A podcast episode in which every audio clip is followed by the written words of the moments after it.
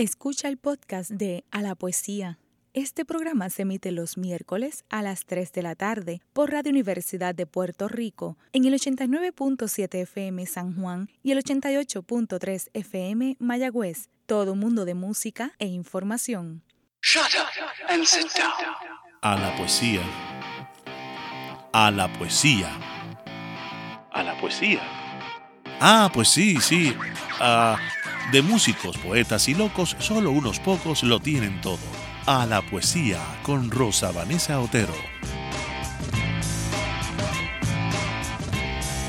Muy buenas tardes mis amigos y amigas de A la Poesía. Aquí de regreso Rosa Vanessa Otero, sobreviviente del Festival de Radio Amigos. Gracias a todos los que participaron en el festival, los que nos apoyaron y que apoyan a esta emisora que se sale del molde de las emisoras comerciales. Por eso podemos traer poetas. En las comerciales no nos dejarían siquiera leer poemas, ¿verdad que no?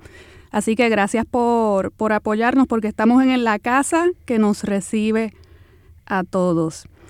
Y hablando de una casa, saben que en una casa hay de todo. Hay gente mayor, hay gente de mediana edad, como nuestro director técnico Fidel Arocho y yo. y hay gente joven que va subiendo, que va creándose su espacio y para mi alegría empiezo a recibir aquí en el programa a los más jóvenes poetas de Puerto Rico. Y no cualquier tipo de joven poeta con todo lo clichoso que suena eso de joven poeta, que a veces llegamos hasta los 80 años llamándonos jóvenes poetas, no sé por qué. Bueno, a todos nos gusta la ilusión de juventud, pero ciertamente estamos acá con, con una, una poeta que además de poeta está haciendo un trabajo editorial notable en Puerto Rico con otros compañeros y compañeras de su edad. Me imagino que hay una variaciones de 5 o 6 años entre ellos, no sé si tanto como 10, ojalá que sí.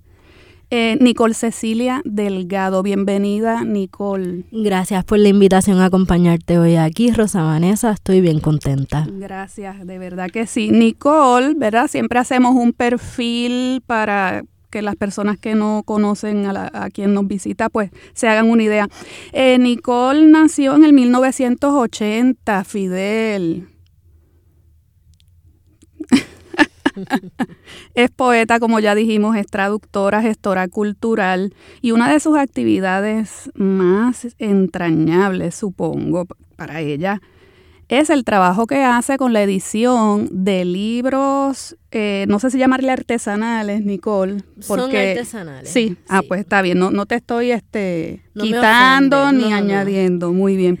Eh, libros artesanales, pero no solamente ha fundado una editorial, La Impresora, y antes tuvo un proyecto conocido como Atarraya Cartonera, sino que esa actividad la ha vinculado con la actividad de otras personas en, distintos partes, en distintas partes del mundo que están haciendo ese mismo tipo de actividad. Así que estamos hablando de mm, un proyecto que es artístico, que es editorial, que es literario y es social también. O sea, tiene un impacto en materia de, comunicación que es muy, muy, muy valioso, muy valioso. Siempre hablamos de que estamos aislados y tal. Pues miren, hay personas que se dedican a romper ese aislamiento y a, comunicar lo que están haciendo. Entonces, en poesía, voy a mencionar los títulos que Nicole ha publicado.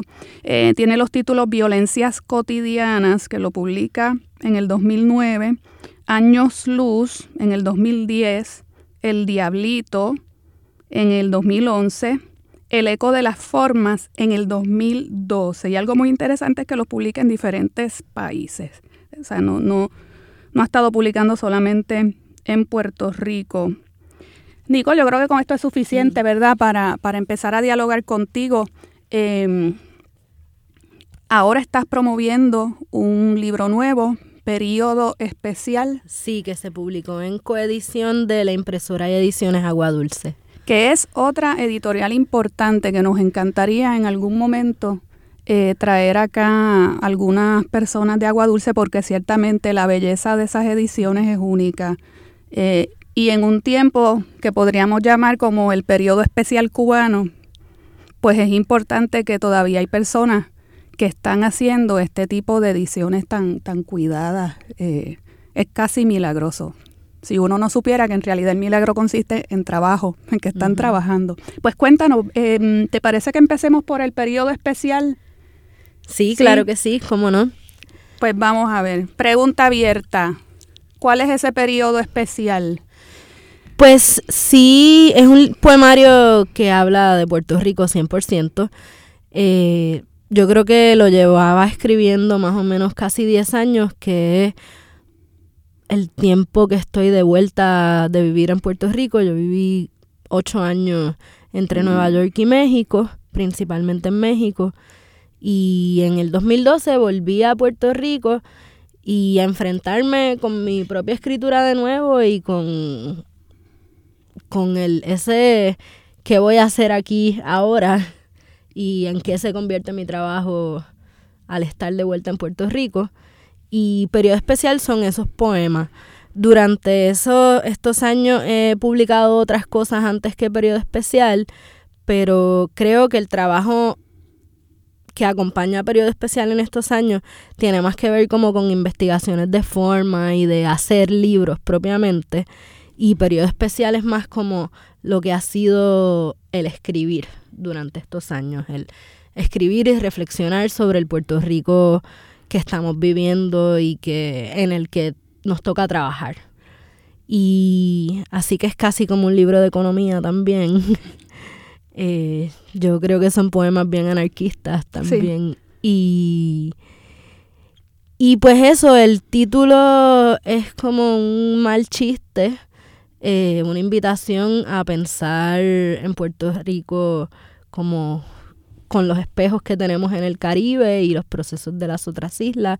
Es definitivamente un préstamo de la, del nombre que se le da a la crisis cubana, pero es como para invitar a ampliar un poco como el marco de referencia de cómo pensamos sobre Puerto Rico. Sí, una gran ironía, porque es un periodo especial dentro del sistema capitalista. Exacto y, y, ya desde ahí pues hay un comentario, ¿verdad? Político. Eh, ¿Cómo manejas el, el lenguaje? Mm, eh, porque estás, claro, estás trabajando con referentes concretos, temporales sobre todo, y, de lugar. ¿Cómo manejas ese, ese contenido que es político? Eh, acabas de llamar al libro, le, llaman anarquista, el, ¿cómo manejas eso en el libro? Pues yo trato de, de buscar simplificar el lenguaje, creo que ese es como el, en mi práctica de escritura un norte bien importante como, como casi matemático de llevarlo a la expresión como más directa o lo trato de hacer, no sé si siempre lo consigo, pero también trato de que sea con humor, como no, no es un libro depresivo sobre la crisis de Puerto Rico, sino trato como que, y por eso lo, lo pienso como un libro anarquista también, como que tiene que ver con, con lograr alcanzar calidad de vida a pesar de, todos los obstáculos para, para lograrlo. Y creo que la búsqueda de la poesía va mucho como con, con esa misión o, o, visión de cómo vivir la práctica de la vida cotidiana. Pues fíjate, yo este creo que la mejor manera de conversar sobre este libro es que empecemos prontito a leer texto de él. Eh, compártenos un texto para seguir hilvanando el tema. Pues a ver, voy a empezar con este que se llama Las casas vacías. Al cabo de un tiempo de regreso, no te escapas de pensar en la renta versus la losa criolla, la pintura con plomo versus los balaustres de cemento y la luz a través de los bloques ornamentales. No te escapas de admirar los medios puntos de las casas vacías que se dejan perder en cada calle. Estas casas vacías con las ventanas tapiadas, estorbos públicos le dicen a las casas de los muertos con los hijos en Estados Unidos. No, tú no te escapas. Tú que has regresado de vivir en los Estados Unidos, no te escapas del deseo de abrir y de habitar sin pagar renta esas casas viejas y vacías. Tú que has regresado, ahora cuéntanos un poco de ese proceso tuyo como migrante. Em, ¿Cómo ha sido para ti esa migración, que supongo que ha sido una migración en búsqueda de, experiencias este, poéticas? Poéticas. Pensé que eran, fíjate, en, tú no te fuiste de viaje por cuestiones de estudio universitario. Yo me fui a Nueva York a hacer maestría y en el camino terminé la maestría, pero decidí que, que mi búsqueda no era académica y que yo estaba muy interesada en aprender procesos artesanales y de... Me encanta, eso fue lo que te llevó a México. Sí. Ah, porque en México hay un gran movimiento con los libros artesanales. De eso, esto es una trampa. Esto es una trampa porque yo quería que Nicole Cecilia y yo nos mantuviéramos conversando sobre su poesía, pero ya caímos en lo de los libros artesanales, porque a pesar de que yo no hago libros artesanales, eh, estoy fascinada con, esos objetos. Sí, no me hagas trampa. No me hables de, no me hables de los libros que haces. vamos a hablar de Dime, cuéntame. Para mí escribir Sí, sí, sí, vamos a hacer la trampa. Escribir poesía es un ejercicio material también, como en este momento de mi escritura o de mi trabajo de artista porque como que manipulo un montón de materiales más allá de las palabras. Como que ya ahora mismo yo no solo pienso en escribir poemas, sino que siempre pienso en el soporte en el que esos poemas van a terminar. Así que, pues mi búsqueda era como distinta a lo que la academia en Estados Unidos realmente podía ofrecerme en ese momento y decidí intercambiar como el ticket del doctorado por un ticket de irme a México con otros ritmos a investigar de una forma como más natural y más... ¿Y cómo fue esa, esa investigación en México? Que tú la, que tú la llevas a tus poemas bastante, sí. Eh, y eso de México a mí me tiene tan intrigada porque Iriselma Robles está muy marcada por México, Mara Pastor también, y tú. Eh, me parece que Zuleika Pagán en alguna medida también. Mirna Estrella Pérez también recaló en México. Hay una conexión mexicana y especialmente con las escritoras. Desde el situado mexicano en los tiempos del virreinato. no, no fuimos lejos. cuéntame, cuéntame. Bueno, es que también es difícil ser poeta puertorriqueño en Estados Unidos porque hay como uno unas exigencias del mercado literario de cómo uno debe y cómo uno debe escribir y qué tipo de poesía te toca y qué tipo de poesía se publica de, escritores puertorriqueños. Y yo no quería escribir así, yo escribía poesía en español y estudiaba estudios latinoamericanos, así que como ir a una gran metrópoli latinoamericana a ejercer mi práctica, pues hacía sentido y allí realmente fue que empecé a, conocer esta red de, poetas latinoamericanos de mi generación, gestores también de proyectos en muchos países, gente que en este momento que es un poco como de crisis editorial, a menos que no sean mega editoriales, pues estaban como buscando reinventar el circular, la poesía. También pues es un tiempo paralelo a, a como un, montón más de accesibilidad, herramientas que permiten difusión y publicar con el internet, con los esto es después de los blogs, un tiempo en el que mucha gente tiene impresoras domésticas en sus casas. Y, y eso pues cambió un poco también como la, la relación o desacralización del libro también como, como algo que uno sí puede hacer y circular entonces, en ese, en ese encuentro y en ese viaje de descubrimiento que haces a México, descubres lo que querías hacer cuando regresaras a la isla. ¿O empezaste ya desde aquel momento a, crear estos, estos libros, estos experimentos? Sí, desde aquel momento estaba creando libros artesanales. A mí me enseñó a hacer libros un artista puertorriqueño en Nueva York pocos meses antes de irme a México y cuando llegué a México hice amigas escritoras que después formamos un colectivo y en una casa feminista en la colonia Roma que nos acogió para reunirnos, empezamos a hacer un taller como colectivo y todas empezamos a, a hacer libros juntas. ¿Cómo se llama el colectivo? Las Poetas del Megáfono. Las poetas del megáfono, yo tengo por aquí un libro que se titula Poemas para megáfono, lo publicaste con EDP University y dices en la, en la contraportada, digo, haces un reconocimiento concreto, ¿verdad? A estas poetas con las que te relacionaste por aquellos tiempos. Voy a aprovechar entonces a leer uno de los poemas y seguimos hablando de esto de, de las editoriales, ya no salimos del periodo especial. Voy a leer Parque Roto, centro de Coyoacán. No sé qué mostrarte de mi barrio, imposible llevarte hasta la plaza.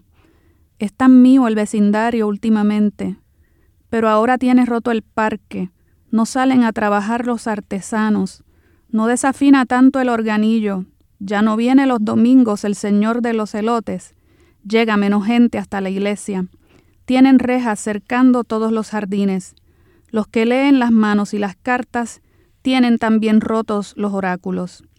No truena el eco de los nombres de quien hacía rutina en los bancos de este parque. No le sudan las manos, ya no abraza a nadie, no lanza piropos al agua de las fuentes, parque muerto, barrio roto, parque con heridas subterráneas, en donde descansarán del sol este verano, las raíces, las palomas, los besos, las palabras. Ay, qué lindo tú leíste ese poema, gracias. Ese es el regalo que le hago a mis invitados e invitadas.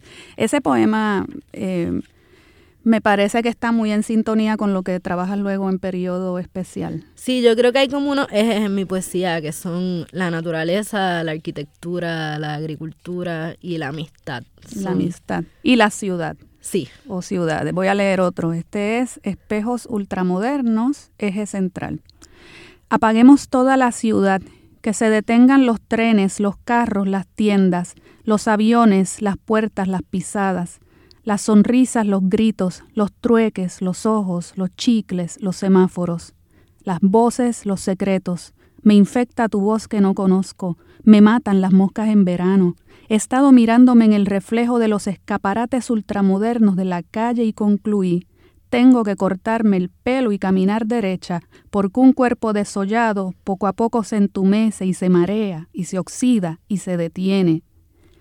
Otra vez lo digo, quiero ser escaparatista y diseñar las vitrinas más espectaculares de la calle, escaparates con los vidrios tan limpios que la gente que pase piense que se ha vuelto maniquí. Yo espero que no te me vuelvas maniquí en este programa, ni yo tampoco. Em, vamos a regresar a la edición artesanal, Nicole Cecilia. Pues que está súper ligada al viaje a México y a esos poemas que estás leyendo. Fueron cinco años en México como de realmente no tener un plan súper específico y ir según los intereses y, y los encuentros iban como llevándonos. Y algo que pasó en esos años, yo estuve en México del 2006, 2007 al 2012, es que es el tiempo coincide con como un boom muy grande de editoriales cartoneras, que es un proyecto que empezó en Argentina, más o menos para el 2003, en un contexto de crisis económicas, cuando colapsó la economía en Argentina, que recordaremos a principios de, del milenio. Eh, dos poetas que tenían una editorial tradicional eh, se quedaron sin capacidad para seguir haciendo sus libros como los hacían y reinventaron su editorial usando cartón recogido de la calle porque había mucha gente recogiendo materiales para reciclaje durante esos días para tener un poco como de cambio y, hicieron como un taller comunitario, convirtieron su gestión editorial en un taller comunitario donde invitaban a la gente que estaba recogiendo cartón de la calle, no solo a venderles el cartón para hacer libros, sino a pasar al espacio a hacer con ellos los libros. Y ese modelo se replicó así como un hongo en toda Latinoamérica porque realmente resolvía un problema económico de las editoriales de una forma muy literal pero que democratizaba muchísimo la capacidad de hacer libros. Bueno, Nicole, nos acercamos a la primera pausa, regresamos pronto.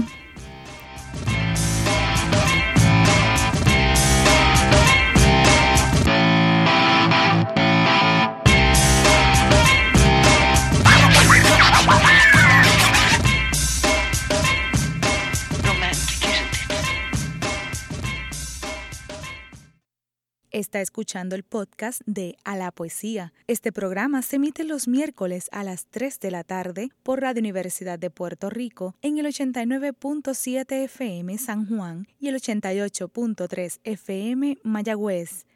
Todo un mundo de música e información.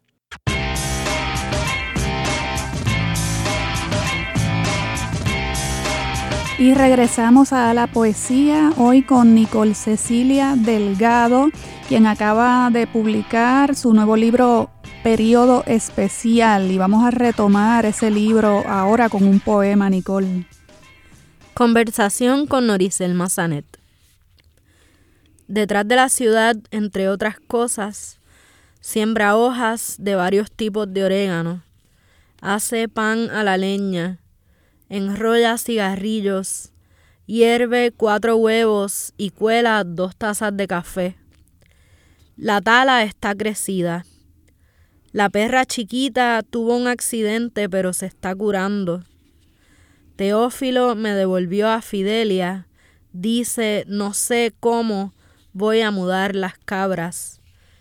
Cabo Rojo le palpita en la mirada se ve cruzando la isla a pie con su rebaño. ¿Y a ti? ¿Cómo te trata el país? Me mira y me pregunta. Hace meses que no nos vemos. Hay inteligencia en las renuncias voluntarias. Buscando simplicidad se nos complica la vida. Con el tiempo, el tiempo no se siente igual. Sentadas en el piso de la terraza, tanta cosa importante por hablar entre nosotras. Jueves por la tarde nublada de verano, no hay más resistencia ni más lucha posible. Sentadas en el piso de la terraza, vemos crecer el bambú. Procedo a contarle cosas de mis pobres matas. Ella piensa en el futuro todavía, más allá del gobierno y más acá de teorías conspiracionistas. Su forma de hacer revolución es contundente. Pesticida y colmena no son metáfora en esta casa. Confieso llorar de rabia en la oficina de patentes municipales. Por más en contra que estoy de la Junta de Control Fiscal, yo tampoco encuentro mi sitio en el performance de lo político sin tiempo para preámbulos cordiales ni manifestaciones pacíficas, nos ocupa el trabajo y nos habita la espesura.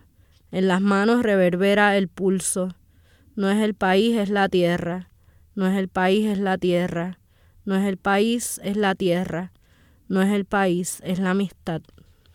Poema anárquico. Sí. Vamos a leer un poema de Poemas para Megáfono, em, en el que acaba de leer Nicole Ciertamente hay un...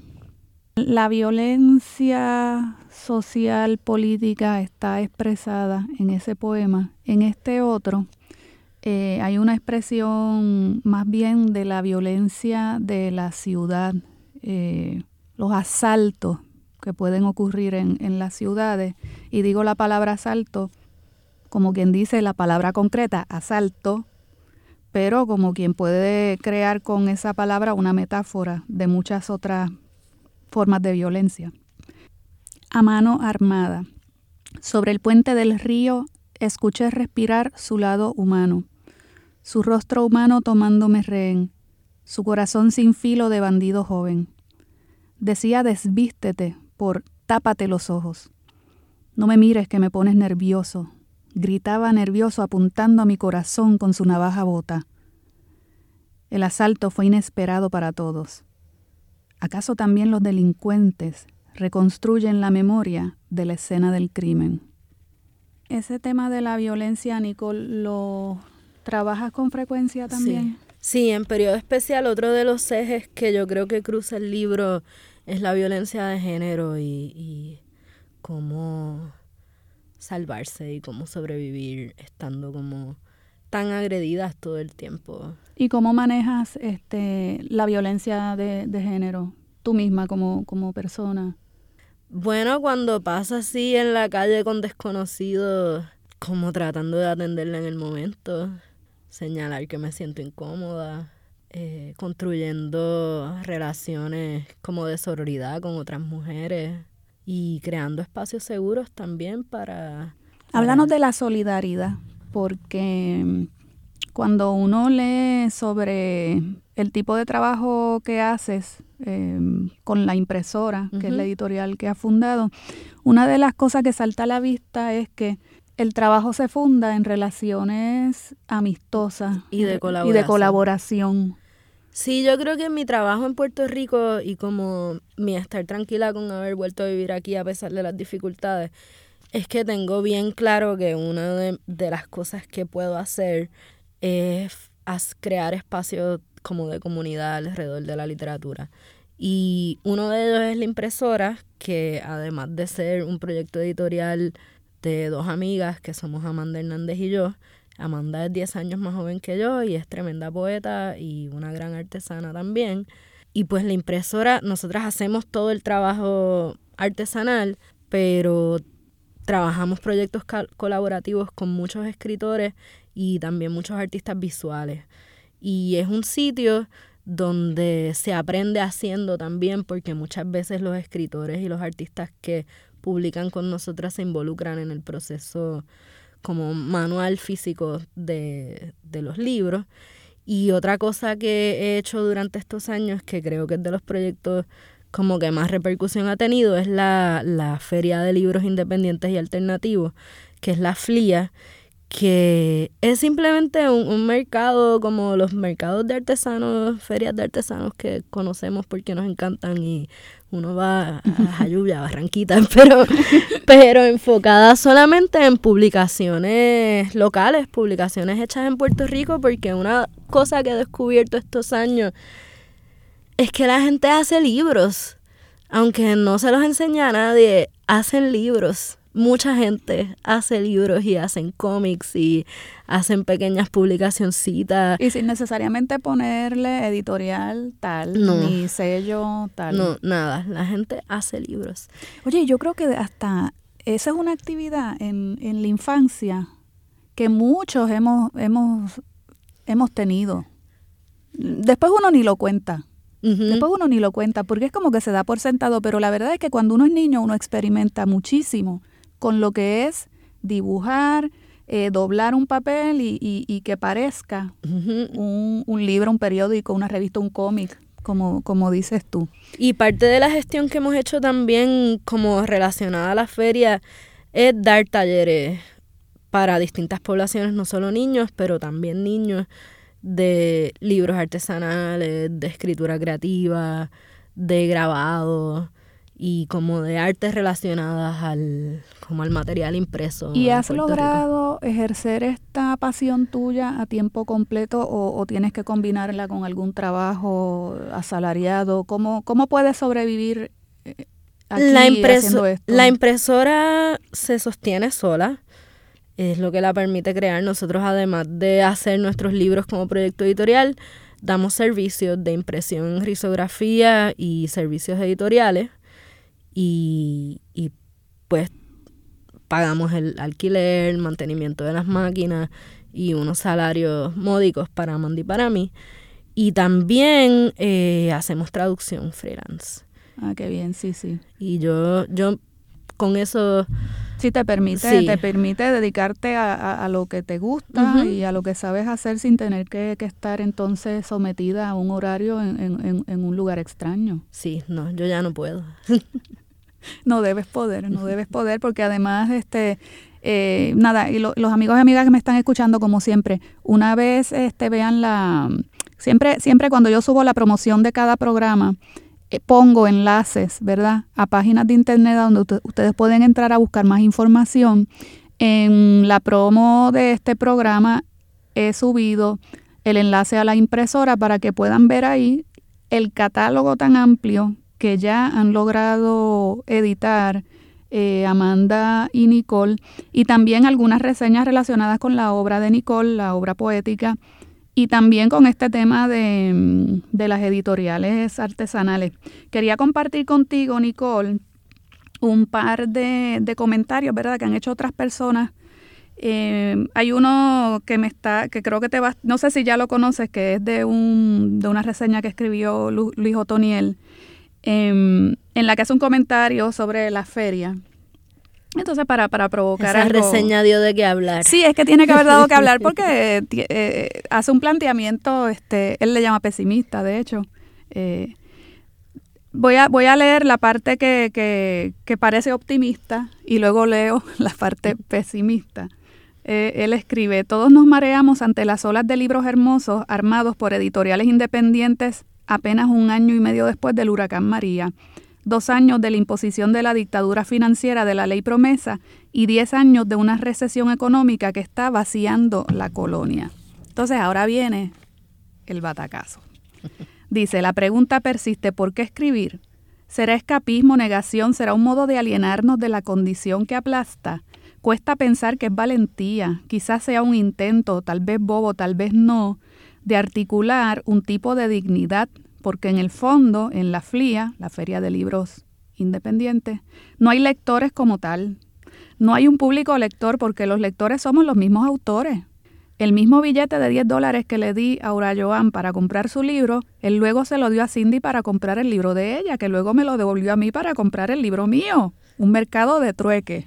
¿Qué opinas sobre esa? Esa parte, eh, justo esa cita desató así la furia y mares de conversaciones en Facebook, porque aunque hay mucho de eso que él describe ahí, no es del todo cierto. Como también Luis Otoniel es profesor universitario en Nebraska y tiene como una vida más estable que la de las personas que hemos decidido quedarnos aquí a ser escritores y como que lo ve de a ratitos y hace miradas muy críticas y muy lindas, pero también se pierde otras cosas, otras dinámicas que por estar allá y no aquí, pues no, no toma en cuenta. Bueno, yo que no estuve en la controversia, que soy este totalmente inocente en este, en este plan, lo que pienso es que puede, puede ser verdad esta cuestión eh, porque pasa, fíjate, pasa incluso con las ferias internacionales de libros, excepto las grandotas, grandotas, grandotas, donde de verdad va gente de a pie.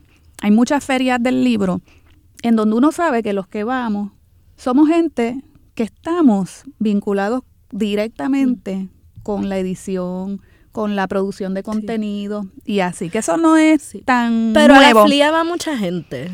No, y no solo eso, sino que nada comienza Grandes. Grandes. y para llegar a esos lectores hay que empezar desde un punto. Y desde ese punto vas evolucionando y sumando. sido, esa ha sido la experiencia. Sí, Tú y que has estado ahí dentro. Sí, y cada año es más grande, hay más expositores, más personas, más talleres, más colaboradores. Y realmente es un espacio bien bonito porque se crea comunidad y de ahí salen proyectos y colaboraciones como pasa que llega mucha más gente a consumir literatura local y cómics y publicaciones locales y también que del mismo estar ahí en el mercado, vernos las caras, compartir, conocer nuestros proyectos, las conversaciones informales que se dan, surgen cosas súper preciosas entre las personas que participan de la FLIA. Y la polémica con relación al comentario de, de Otoniel era la que tiene que ver con que es solo trueque y que, nadie vive de eso. Eh, mm. Recuerdo que Heckman Lee, que es el editor de A la Lluvia, otro poeta joven también muy activo, se puso el grito en el cielo porque él, como muchos otros, realmente pues tiene la necesidad de vender sus libros para poder hacer libros y sí es una actividad económica que, que da mucho trabajo hacer y que se hace. Y como descartar esa parte que tiene que ver con cómo generar el dinero que se necesita para hacer los libros, que se obvie, pues es, es un poco una falta de respeto al trabajo de los editores en Puerto Rico. Eh, yo pienso mucho en México, la edición independiente también está subsidiada por el gobierno, aunque no sean editoriales ni grandes ni, ni oficiales, porque el Estado reconoce que la diversidad eh, hace falta. En Puerto Rico la edición está subsidiada por el trabajo voluntario de los editores. como es el único subsidio que tiene, que nosotros trabajamos mucho más de lo que se nos retribuye. Y ojo, y ojo, que aún en las editoriales, en muchas de las editoriales que se consideran comerciales aquí, que no son tampoco tantas. O institucionales. Ese trabajo a veces lo auspician los autores a los que no se les adelanta nada por comprometerse con un texto y dependen de las regalías al final, si las regalías llegan. Sabes, aquí también los autores y autoras desde hace tiempo son los más que sufren en la cadena. están subsidiando el trabajo de las pocas editoriales que quedan. Y editores también, como tú dices, en, muchas de las editoriales que ya llevan bastante tiempo y que no son gigantes, pero tienen una trayectoria, el trabajo de edición tiende a ser hecho por la misma, o sea, es como, somos eh, personas orquesta, hombres y mujeres orquesta. Y es trabajo que no está siendo pagado la mayoría de las veces. Sí, sí, el, mismo que edita es el que diseña, el otro corrige, sabes, en realidad cuando, cuando vienes a ver es muy poca la gente que, que recibe un, ingreso formal eh, por esa vía. Por eso nosotras somos como tan defensoras y abogadas de la publicación independiente, porque realmente en términos de intercambio económico es donde único se beneficia el autor. Si un autor invierte un poquito en hacer sus libros y luego los hace circular y los vende el mismo autor, pues ahí sí recupera su inversión e incluso gana un poco. Oye, y que hay que inventarse modelos nuevos, o sea, si, si la cosa se ha apretado tanto y se ha hecho tan difícil, no hay que seguir un no hay que seguir un manual de instrucciones sobre cómo una persona que va a fundar una editorial va a administrarla o va a lograr sacar su catálogo. De hecho, el catálogo es el que mejor habla luego de las decisiones que, que, se van, que se van este, tomando, porque esto no es una inversión de dinero solamente, es una inversión fundamentalmente de curaduría, sí. intelectual, exactamente, de depuración de contenido, de apostar a, a, a unas formas creativas y presentarlas y arriesgarse con ellas. ¿Quién puede juzgar ese tema? Nadie. El tiempo. El tiempo, sí.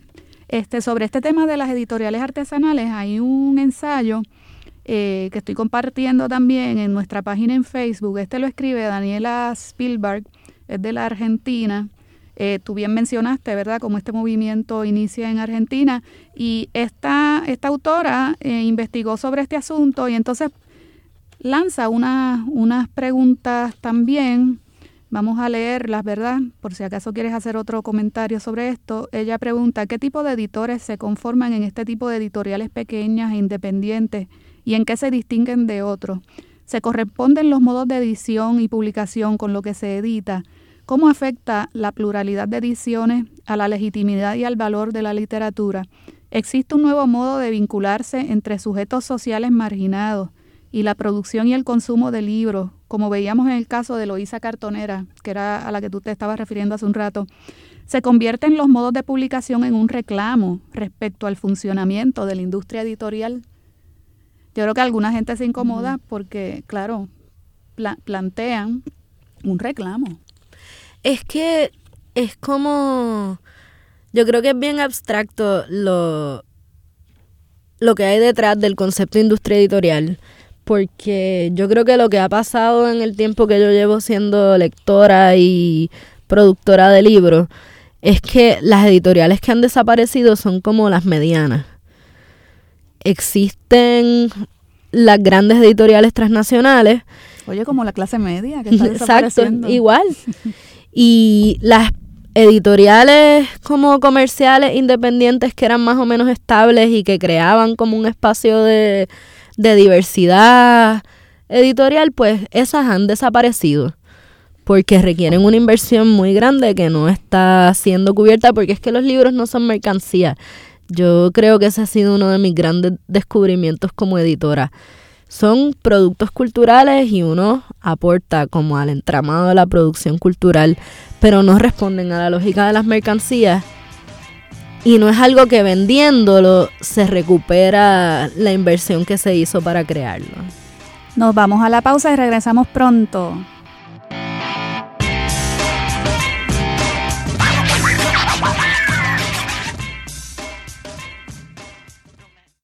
Está escuchando el podcast de A la Poesía. Este programa se emite los miércoles a las 3 de la tarde por Radio Universidad de Puerto Rico en el 89.7 FM San Juan y el 88.3 FM Mayagüez. Todo un mundo de música e información.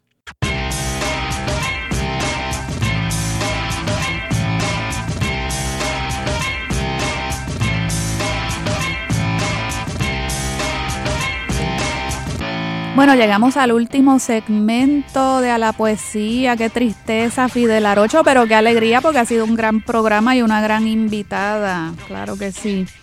Antes de retomar la conversación con Nicole Cecilia, quiero comentar brevemente sobre algunos regalitos que me trajo.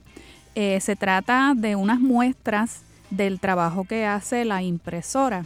Entre estos libros tengo uno que es de crónica el autor se llama Francisco Félix y el título es Sobre los domingos. Como casi todos los libros de la impresora, está hecho en un formato de tapa blanda, pequeño, eh, muy manejable. Este en particular es en un formato cuadrado y está ilustrado con fotografías blanco y negro con alguna manipulación que le hace ver muy, muy rústico, muy, muy interesante.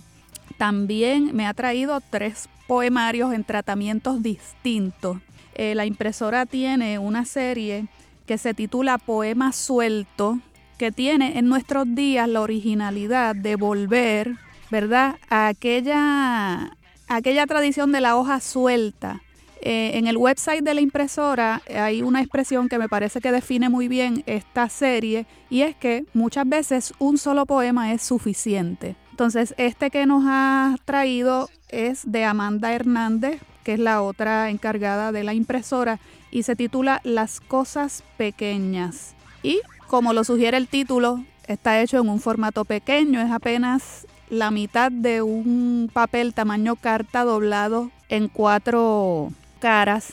Y todo eso, ¿verdad? Con la impresión risográfica, que es la que trabaja la impresora. También acuso recibo del poemario Ocean Park de Kelly Díaz. Este pertenece a la serie Primeros Libros, es decir, que hay toda una sección de la impresora que se dedica a publicar la primera obra de ciertos poetas. Entonces, este es en un formato un poquito más parecido, ¿verdad?, a un cuaderno. Tiene una buena cantidad de páginas, así que ya se trata de una propiamente pues de una colección de poemas, tiene más de 39, 40 páginas. Y otro otro formato para poemas sueltos, esta vez se trata de un poema de Raquel Salas Rivera. Está publicado de manera bilingüe en inglés y en español. Preguntas frecuentes o Frequently Asked Questions. Este ya está en un tamaño más asabanado, como un 11 por 17, doblado en cuatro caras, como el poema suelto pequeñito del que les hablé hace poco, el de Amanda Hernández. Así que los interesados en el trabajo de la impresora pueden pasar por el website eh, vamos a leer una cita acá del ensayo que estábamos eh, comentando hace un rato de Daniela Spielberg para continuar con Nicole Cecilia, ya recapitulando, estábamos hablando de que los libros no son mercancía o son mercancía. Hay que pensar en eso. Bueno, aquí está esta cita de Daniela. Quisiera reparar en la paradójica situación que implica que el avance de la tecnología generó la vuelta a lo artesanal y a la producción en pequeña escala y al mismo tiempo significó respecto a la función de los editores, una recuperación del papel de, gestores culturales que tenían en décadas pasadas. Sí, yo estoy de acuerdo con eso y volviendo a pensar en las cartoneras, como que ahí es un ejemplo bien litoral de cómo algo al, al, mismo tiempo se vuelve lo más artesanal y local que puede ser, como se reduce la escala casi a un nivel de vecindario en los tirajes, en la forma de distribución, al mismo tiempo que va trenzando a través de redes sociales y acceso a tecnología una, una red, un network que es internacional y es transnacional y, y va creando también como otras colaboraciones más allá de, de nuestro barrio. Sí, bueno, no podemos irnos, Nicole, sin volver a leer poemas. Vamos a leer poemas tuyos para hacerte justicia como poeta. porque ya hemos hablado un montón sobre lo que haces, que tú aclaraste, para ti está todo integrado, así que supongo que no tienes problema con hablar de tu actividad cartoneril y tinteril. Me acabo de inventar esa palabra, actividad tinteril. Sí, hay mucha tinta involucrada. Sí. Vamos a hacer aquí un dúo, tú y yo, con tu propia obra. Empiezo. Bueno, ya yo estoy lista. Yo puedo comenzar en lo que tú te preparas, Dale. si quieres. Voy a leer de periodo especial Hack. No tengo prisa por escribir más poemas. Ya no tengo prisa por casi nada. Me instalo en la lentitud como una forma de hacerle trampa a lo que la vida espera de mí. Por ejemplo, si me levanto temprano, tardo dos horas en tomar café. Siempre hay tiempo para fumar un poco más e ir identificando las capas de sonido que cohabitan en mi ambiente, el largo, ancho, la profundidad de mi campo visual, o meditar sobre lo complejas que son todas nuestras relaciones, hacer el silencio como hago la nada. No tengo prisa. Sumas y restas. La vida llena de problemas verdaderos y una siempre incapaz de lo más simple. Encontrar la soledad en el espejo, reconocer la verdad de la víscera, la verdad de los limbos y las extremidades, dejar de exigirle al mundo tanta complacencia, tanta excepción, llevar el aire dentro más adentro, medir la necesidad de consumir y equilibrar las cuentas. Dos poemas a la luz eléctrica. 1. El día que se fue la luz, casi se vuelve amarilla la espesura del calor a mitad de nuestro enojo. Pero se fue la luz por días y empezamos a brillar como trompos evolucionados. Especulamos sobre una isla que se convierte en noche, que se convierte en canoa y rema a tierra firme, y nosotros remando, y nosotros remando contra la corriente. Ese nosotros está con X, yo no puedo pronunciar la X, ustedes piensen que dije la X, nosotros. Bueno, yo creo que esa X también es una invitación a decirlo como quieras. Exactamente, yo lo sé, yo lo sé. Puede ser nosotras. Lo que pasa es que, como están, no nos están viendo y no están viendo el texto, no, no lo digo para fearte el poema, te lo, digo, lo digo para que la, audiencia sepa, ¿verdad? Que, en el texto lo que yo veo acá es, una, X. Entonces ellos pues, tienen que poner. Nosotras publicamos un libro con la impresora de Amado Martínez Lebrón que escribe principalmente por redes sociales. Él no es escritor de libros y siempre usa la X. Y yo lo entendí todo cuando en ese libro que le publicamos, uno de los textos era la transcripción de una ponencia que él iba a dar en voz alta y esa X en su texto que era para ser leído en voz alta era una A, era mm. femenino. y ahí como que me, no sé, algo pasó. Como es simplemente que no es un, un masculino como por default. Sí, sí, sí. Vamos a leer el número dos de dos poemas a la luz eléctrica que interrumpí. Tiene segunda parte. Ay, luz eléctrica, nunca pensé en escribirte nada. Nosotros los torpes habitantes del futuro desconocíamos el fuego. Intento el buen humor y sudo a gusto. Tampoco te esperaré mañana. El uso del humor en esta isla es todo. Sí, pues si no, no vamos a ser unos amargados.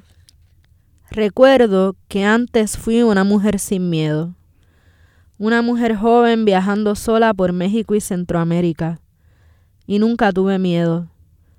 No era posible pensar en morir camino a la tortillería, una mañana en un pueblo desconocido de Chiapas o Tamaulipas, ni traduciendo poemas en un internet café, ni siquiera en un hotel desvencijado en Amecameca, después de consumir grandes cantidades de éxtasis con mis amigas. Tampoco sentí miedo en aquel autobús dañado a mitad de la autopista México-Veracruz, donde hace unas semanas secuestraron un camión lleno de mujeres y, niños migrantes. Ni en los arrecifes llenos de tiburones de Belice, ni derretida en el paisaje demasiado húmedo de Livingston, ni contaminada de cándida en Isla de Flores en medio del lago del Petén, ni perdida en Michoacán después de tantos días acampando en la playa. Una siempre piensa que la historia solo se mueve hacia el futuro, que no hay otra dirección posible. Pero llegan noticias escalofriantes. Hace poco supe de una mujer molida en las máquinas de una carnicería en el Estado de México y de la amiga de un amigo asesinada cerca del paraíso en Costa Rica su cadáver besado por el mar. Reconozco que ahora a veces siento miedo. No tan lejos de mi casa siento miedo cuando las ametralladoras parten la noche de Santurce en pedacitos, o si diariamente hay hombres que matan a sus novias por amor, entre comillas. Ya no se siente seguro siquiera sacar a pasear a los perros, o llegar tarde a casa cualquier noche después de tomar unas cervezas. He visto la amenaza acercar nuestras vidas y cada vez hay menos espacios seguros. Yo no sé si antes me salvó la ingenuidad o un hada madrina sobre mi hombro izquierdo. Tuve la fortuna de ser una mujer libre, viajando sola sin temer la muerte. Qué horror sentir que la excepción fui yo. Vamos a leer otro poema que tiene que ver también con la violencia. Esto es una guerra civil, calle Loíza. Los vecinos juegan a matarse por amor o celos. Sus pistolas automáticas hacen clac y el eco resopla en las ventanas. Dos hombres intentan comunicarse sin necesidad de usar violencia. Imposible saber si lograrán hacerlo. En la calle todo suena a disparo. Nosotros cerramos los ojos, nos amamos ruidosamente, bajamos las luces de la casa. El sexo y el sueño apagarán la calle en tus oídos. Imposible llamar a la policía. Nicole, qué placer tenerte acá, escuchar tus poemas, leer tus poemas. Em, quisiera cerrar leyendo acá de poemas para megáfono y que nos hagas algunos, ¿verdad? Unos comentarios finales libres y soberanos de lo que tú quieras este, comentar después que leamos este. La inmensidad está vacía. Brillantes peces rojos y amarillos se deslizan alegres. Empieza a nevar y estoy sola y desnuda, pero no tengo miedo. Entre mis pies, cientos de gusanos dibujan surcos proféticos, grafías absolutas. Me acerco a ver. Con el dedo índice repito los contornos. Con la voz reparto vida a esas palabras. Es el origen de todos los nombres, el origen. Cada fonema tiene filo. Sangra grito en el contacto. Hago el amor, mi cuerpo crece. Entierro una mano y pesco. Ahora soy rebelde jinete sobre el lomo de un pez que baila. Reconozco el tacto de mi primer embriaguez. Giro, giro, giro. El mundo duerme. Y tú despierta, como Sor Juana. Gracias, gracias por la invitación, por la conversación. Esperamos recibirte en la impresora pronto. Claro que sí, estoy loca por ver una prensa por primera vez en mi vida y quiero que me cuente así, final, final, esa prensa, ¿cómo es? Es una máquina risograph, que es una máquina japonesa, parece una fotocopiadora, no es una imprenta de periódico gigante, es bastante recogidita y imprime parecido a la serigrafía, es un proceso parecido en por capas de color. Así que nos hemos vuelto diseñadoras también y casi serígrafas, por lo menos en la parte de, diseñar eh, para impresión. Y hacemos a mano también toda la encuadernación y todas las terminaciones. Nuestro taller, además de la imprenta, hay un montón de otras herramientas manuales, pero súper fundamentales para que los libros tengan terminaciones que los hagan ver bonitos. Sí, sí. Bueno, Nicole, quiero que sepas que, bueno, acá en Radio Universidad no hacemos gestiones de ventas ni nada de eso, pero si alguien de los que nos está escuchando está interesado en el trabajo de la impresora, tienen una página web en donde pueden ver todo el catálogo, eh, lo que han hecho, más los servicios que, que prestan la, la editorial. Sí, nosotras Eh, también estamos ahora mismo en un proceso de intentar comprar una casa que va a ser la sede permanente del, del taller y empezar un programa de residencias artísticas específicamente para escritores, que no lo ha habido en Puerto Rico nunca. Y estamos en un proceso de crowdfunding que también en nuestras redes sociales, si quieren apoyar el proyecto, pues se lo vamos a Pues ya lo saben, mucho. en nuestra página de Facebook les compartimos esos, esos enlaces y, y, y nada, aquí hay una, un gran trabajo que es múltiple porque es artístico, es literario, es también de impacto, ¿verdad?, social en, en la comunidad en donde están, ¿verdad?, en Santurce. Em, la gente que quiera ver la prensa puede ir por allí. Por cita, sí. Por cita. Sí, Ah, ok, pues nada, en la página de internet, cuando, compar- con- cuando compartamos los vínculos, si les interesa, ¿verdad? Si son tan curiosos como yo y quieren ver, pues nada, establecen ya el, el- el contacto directamente con Nicole Cecilia. Y la fecha de la próxima Feria de Libros Ah, Independientes y. Alternativos es el 14 y 15 de Ah, eso diciembre está ahí al lado.